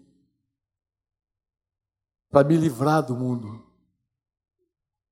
Pegar a oração de Jesus, livra do mal. Não peço que os tire do mundo. Será que a nossa vitória é partir para lá para dentro e sair bicando todo mundo, chutando e chamando para briga? Tu acha que a gente vai vencer o mundo assim? Ou a gente vai vencer o mundo indo para dentro? Porque a fé, se a fé estiver em mim, eu parto para dentro. Se a fé estiver em Deus, eu vou para Deus. Essa é a diferença. Se eu confio em Deus, eu tenho que ter um lugar de oração para que Deus mesmo se oponha ao mundo por meu intermédio. Deus vai se opor ao mundo por meu intermédio. Ele, eu, eu digo para ele: usa a minha vida para calar o mundo. Usa a minha vida. Usa a igreja para calar o mundo. Mas Deus fazendo. Não eu fazendo, Deus fazendo. Ele está em nós. Você diz amém ou não? Você crê que você tem um tesouro em você? É um vasinho de barro, bibi fonfon, mas é um tesouro. Segundo Coríntios, eu termino com ele. Não termino com ele, não, vou terminar com Oséias. Temos, porém, este tesouro em vaso de barro. Vou ler 2 Coríntios aqui 4, 7 e 9. Temos, porém, esse tesouro em vaso de barro, para que a excelência do poder, diga a excelência do poder, seja de quem? Seja de Deus e não? Seja de Deus e não? Seja de Deus e não? A excelência do poder tem que ser de quem? E não por isso que ele colocou o espírito dele num barrinho fraquinho igual a gente. Ele coloca o tesouro dele em nós para que a excelência do poder seja dele e não nossa. Em tudo somos atribulados, porém não angustiados, perplexos, porém não desanimados, perseguidos, porém não desamparados, abatidos, porém não destruídos. Eu queria dizer para você assim que antes da gente pecar contra alguém, nós pecamos primeiro contra Deus. Antes de nos desviarmos da igreja, nós nos afastamos do Senhor. Tudo começa com o Senhor. Tudo começa nele. Olha a igreja de Laodiceia. Fechou a porta, colocou Jesus de fora. Olha a igreja de Éfeso. Deixou o seu primeiro amor. Deus sempre trata uma, é uma coisa pessoal entre nós e Ele. Nós e Ele. E aqui eu termino com uma canção antiga de Oséias 14, 1 e 2. E diz a Bíblia que o escriba versado no reino de Deus tira do seu tesouro coisas novas e velhas. E aqui vai uma canção que é mais velha do que andar para frente. Não sei se Flecheira sabe tocar. Cristiano talvez cante. Volta, ó Israel, para o. De repente, Jailton até toca. Jailton você lembra, Jair, dessa música? Ah, Jair toca. Então não está levando fé no cabelo branco, não? Chega para cá, rapaz. Vem cá, já já vai meter bronca nesse negócio aí. Vamos fazer uma dupla agora, a Empim e Nico aqui.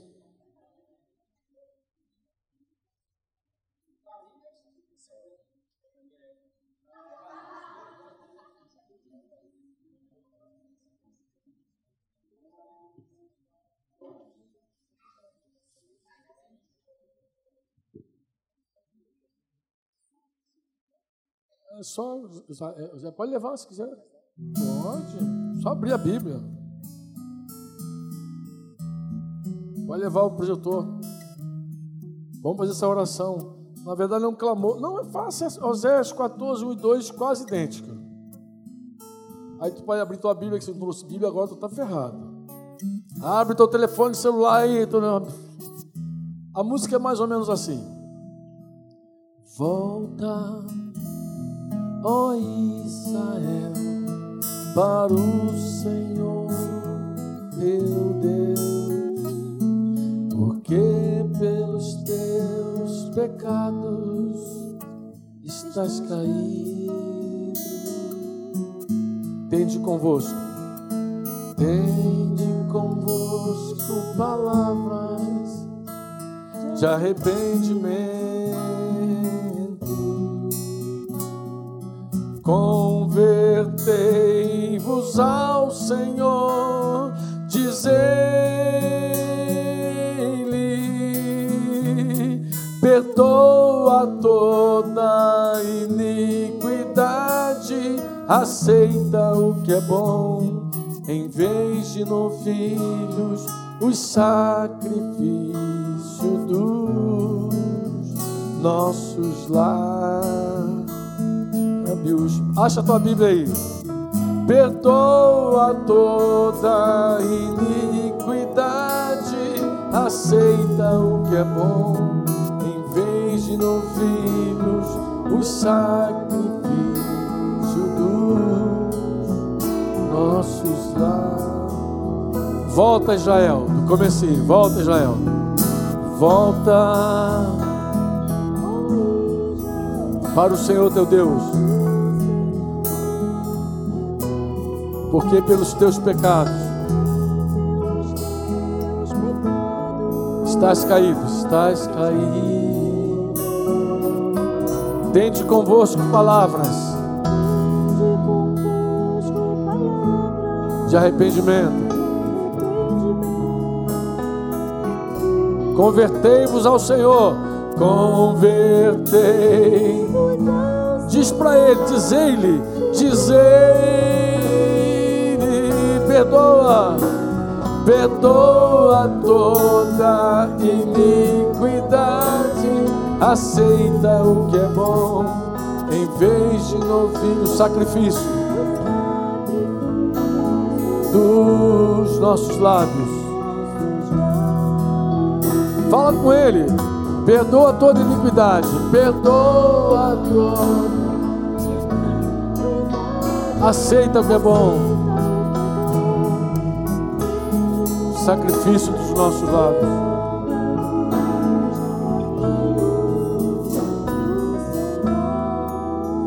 Olha o que, que diz o Senhor. Ele vai dizer assim, ó curarei a tua infidelidade. Como orvalho serei para Israel, para Israel. Florescerá, florescerá como lírio, como cedro e como cedro. Tudo isso te farei, tudo isso te farei, ó Israel, ó Israel. Quem é sábio e prudente, quem é sábio aceita o que é bom, entende essas coisas e anda, e anda nos caminhos do Senhor. Diga comigo, quem é sábio e prudente? Quem é sábio e prudente aceita o que é bom, entende essas coisas e anda, e anda nos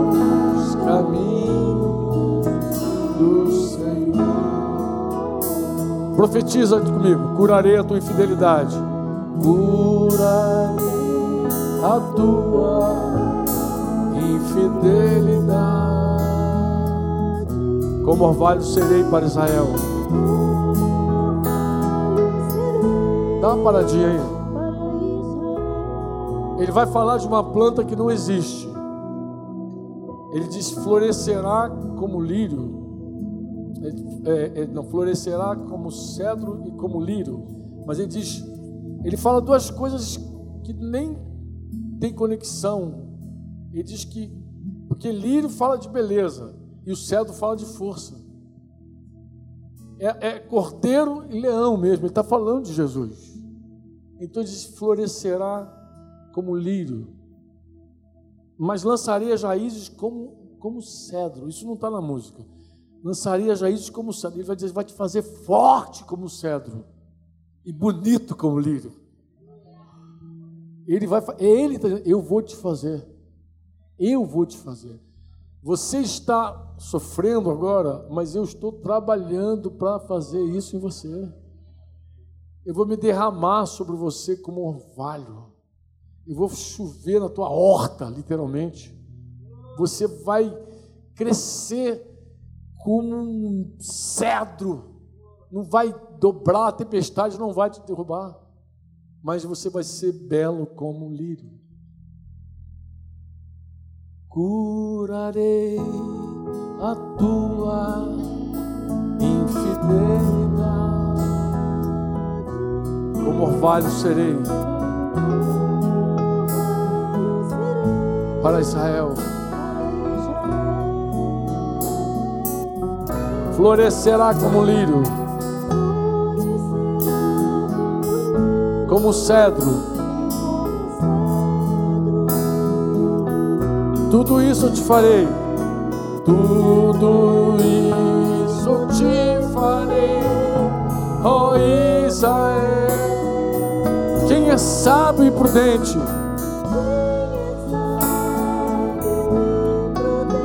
aceita o que é bom, entende essas coisas. E anda do Senhor. Quem é sábio e prudente, quem é sábio? E prudente, aceita o que é bom, entende essas coisas. E anda.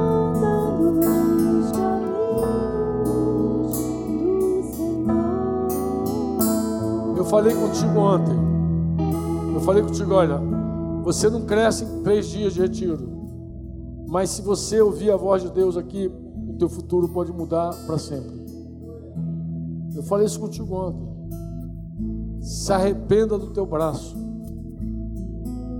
Renuncia a tua força. Se entrega ao Senhor. Confia nele. Deixa Ele cuidar de você só um pouquinho, por favor. Deixa Ele mostrar para você a bondade dele para você. Deixa Ele mostrar os planos que Ele tem contigo.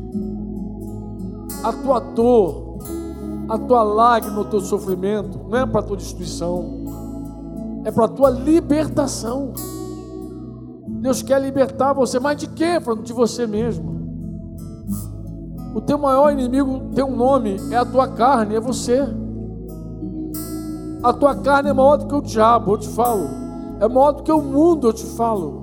Porque a tua carne é o inimigo de dentro de casa. A tua carne é o sabotador, é o inimigo que abre a porta para o mundo, que abre a porta para o diabo.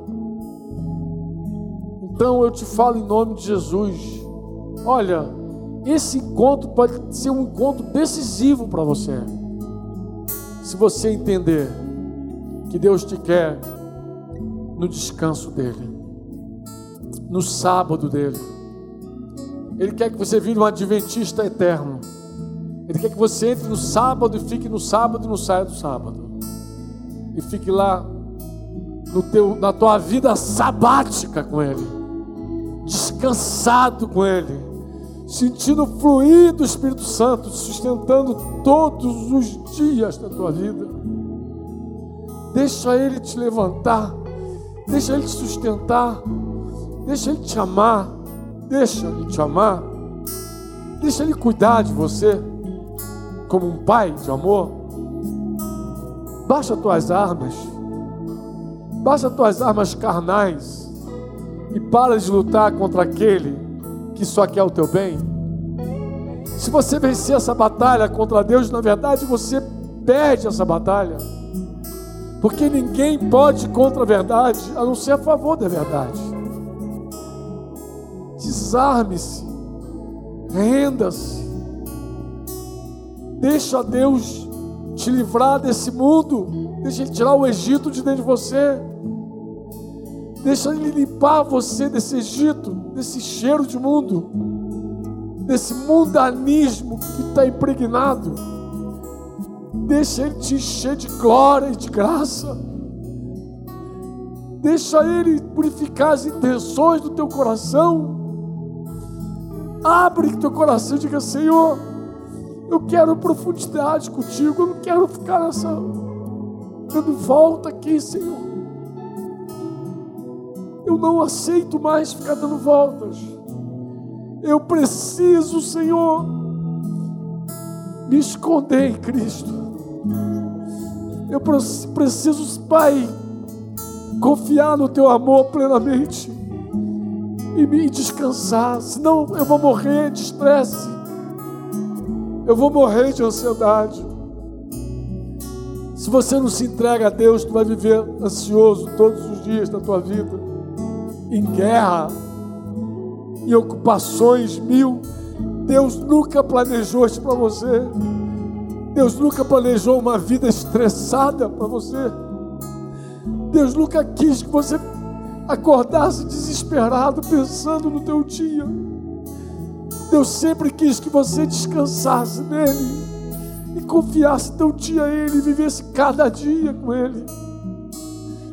Deus nunca planejou para você medo. O medo faz parte do pecado, da carne. Deus não quer que você tenha medo de nada, do futuro, da vida, dos desafios. Deus chamou para você, chamou você para viver uma vida cheia de ousadia, de trepidez porque o Espírito que está em nós é um espírito de intrepidez, de coragem, de força. É só a carne que alimenta esse medo todo. É a carne que dá, que dá força para esse monstro, para esse gigante, que te oprime. Porque no espírito não há gigante te oprimindo, não há medo, não há ansiedade. No espírito há descanso, há paz no Espírito de Deus há gozo, há alegria, há fervor. Ele te enche de fervor. Deixa Ele limpar você. Fala, Senhor, eu não vou ficar dando voltas. Fala para Ele, Senhor, o deserto não é meu lugar. A gente canta isso várias vezes. A gente diz: o deserto não é meu lugar. A gente canta isso. Não é meu lugar mas não é o teu lugar também, não é o nosso lugar. A gente passa, mas não fica. A gente passa nele, mas não fica, porque o deserto não é meu lugar. O deserto é lugar de quem? Quem se lembra? Quem é que foi feito para o deserto? Novinho. Fala com força.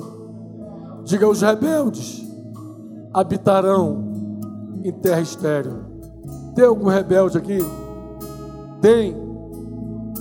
Tem alguém um rebelde aqui? Então você não foi feito para o deserto. Deserto é para rebelde, diz a Bíblia. Só os rebeldes habitarão em terra estéril.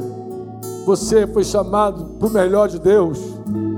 Ele falou: se você crê e se você quiser, você vai comer o melhor dessa terra.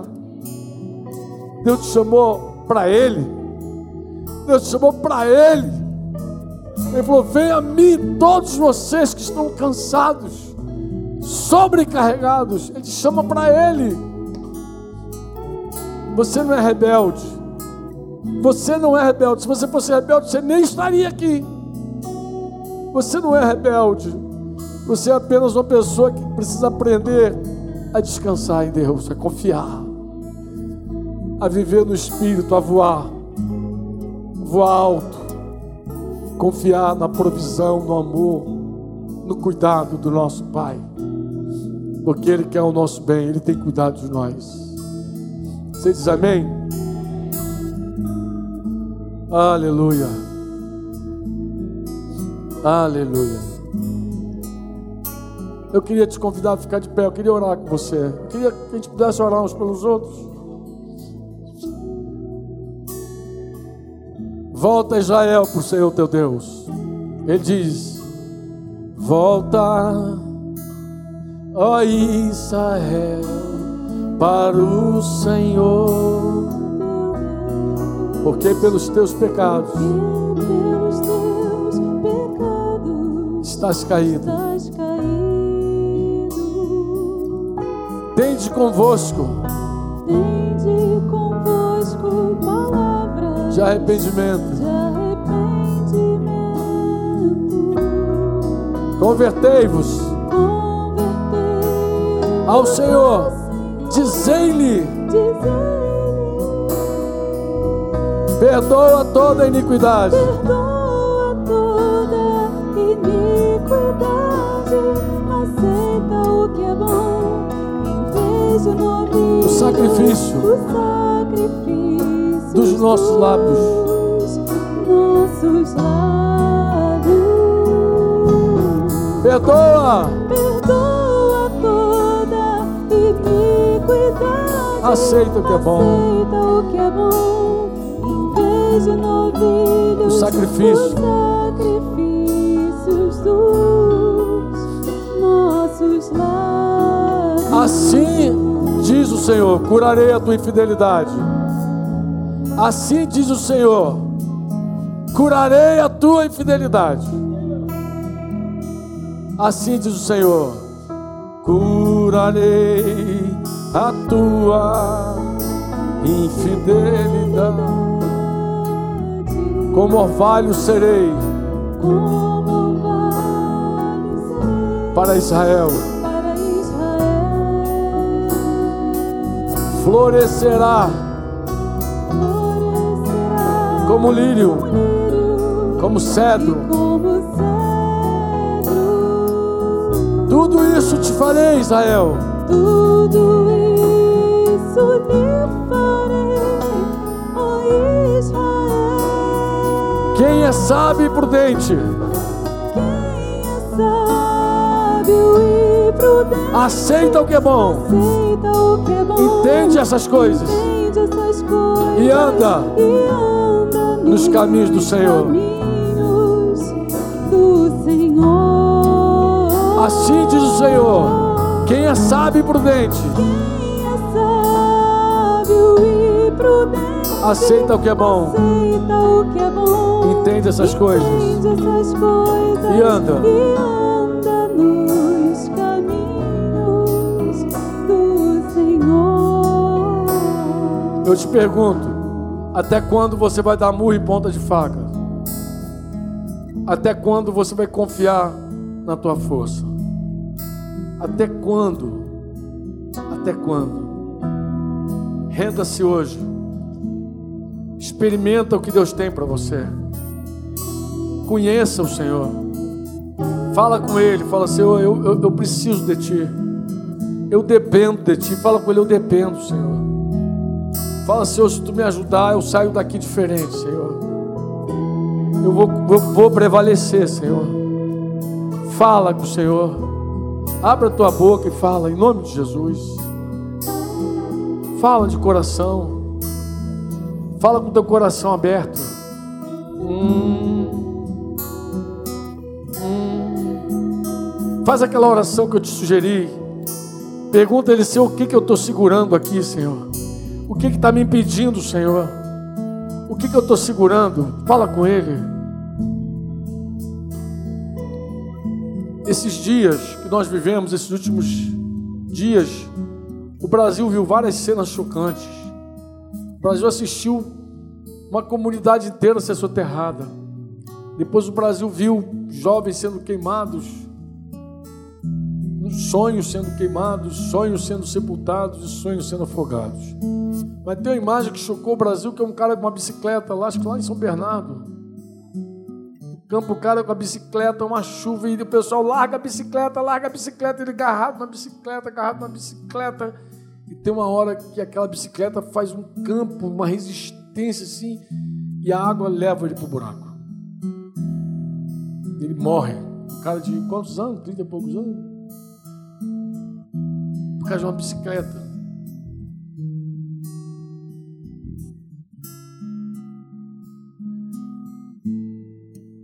Às vezes a gente está preso a alguma coisa tão insignificante que impede o fluir de Deus na nossa vida. Então eu quero te recomendar de novo fazer essa oração. Fala, meu Senhor, me revela onde os meus punhos estão fechados.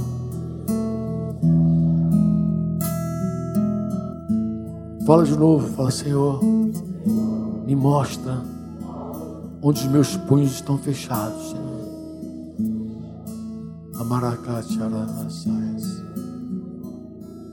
Abre mão assim. Abre mão. Levanta a mão santas. Fala assim: Eu não quero fechar a mão com nada. Eu não quero nada rivalizando contigo, sabe? Fala assim: Eu não quero nada rivalizando, nada. Qualquer rival teu, eu quero que caia por terra, Senhor. Eu quero abrir mão. Me ajuda. Pai, ouve a nossa oração nessa noite. Pai, tudo que está rivalizando contigo nessa noite vai cair, Pai. Ah, vai cair, Senhor. Todo ídolo nessa noite vai cair, Senhor.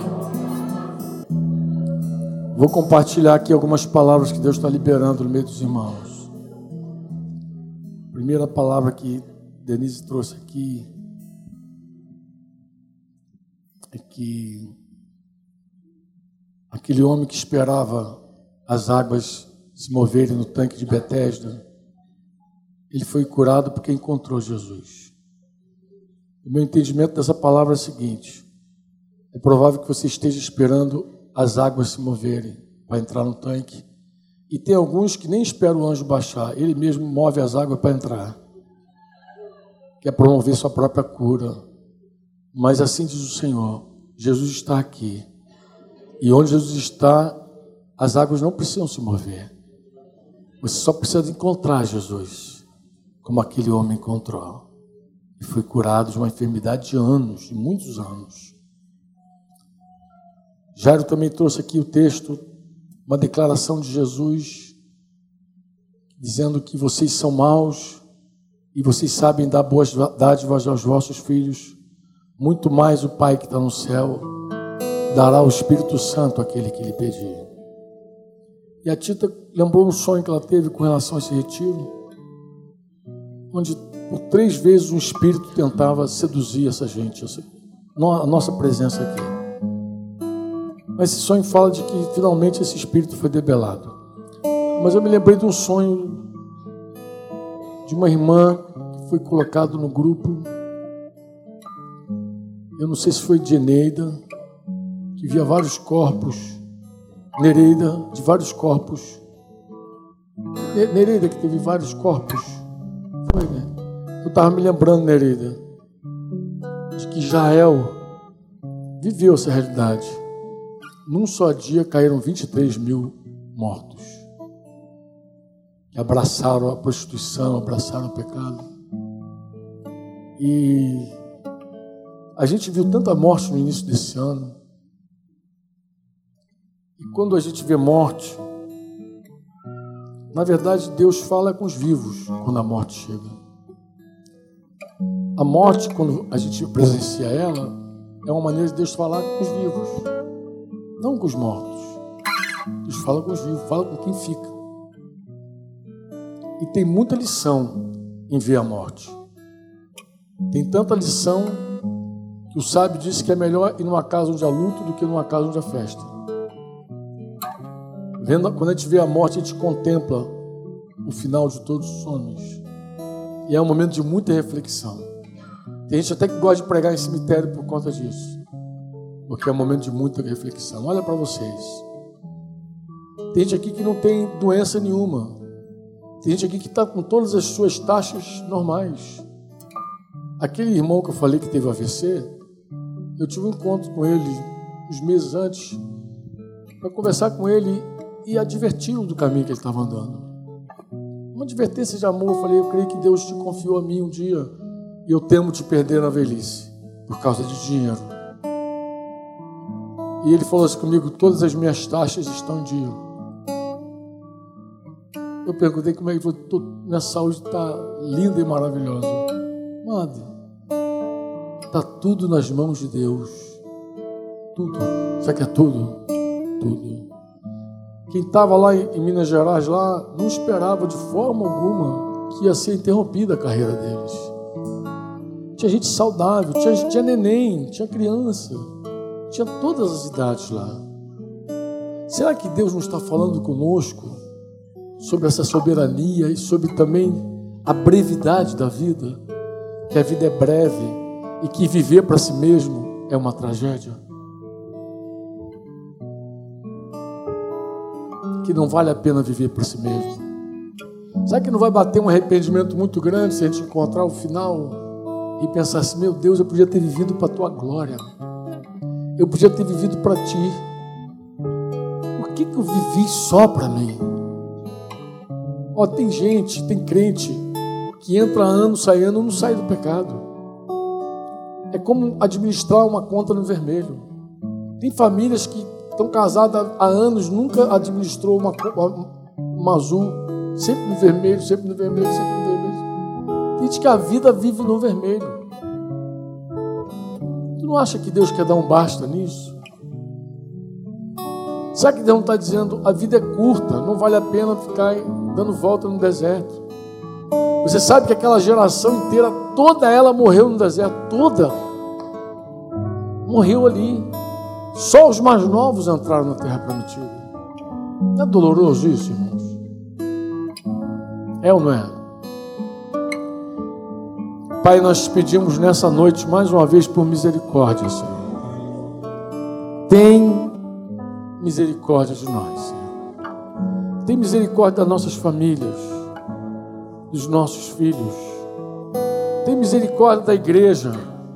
Tem misericórdia de cada família aqui representada, de cada igreja aqui local. Tem misericórdia do Brasil, Pai. Tem misericórdia de nós, Pai. Compadece-te de nós, Senhor. Compadece-te de nós. Pai, nós oramos a Ti para que Tu siga falando ao nosso coração. Que se for necessário, Senhor, não dormir hoje, que Tu nos desperte, Senhor. À noite fala conosco, Senhor. Porque nós saímos de nossas casas para Te ouvir, Senhor. Nós viajamos, nós deixamos o nosso lar, perto ou longe, Pai, para ouvir a Tua voz. E para nós, Senhor, será muito triste voltar, Senhor, blindado engessado, endurecido, sem ouvir a tua voz, Senhor. Compadece de nós, Pai, em nome de Jesus. Quantos podem dizer amém? Amém.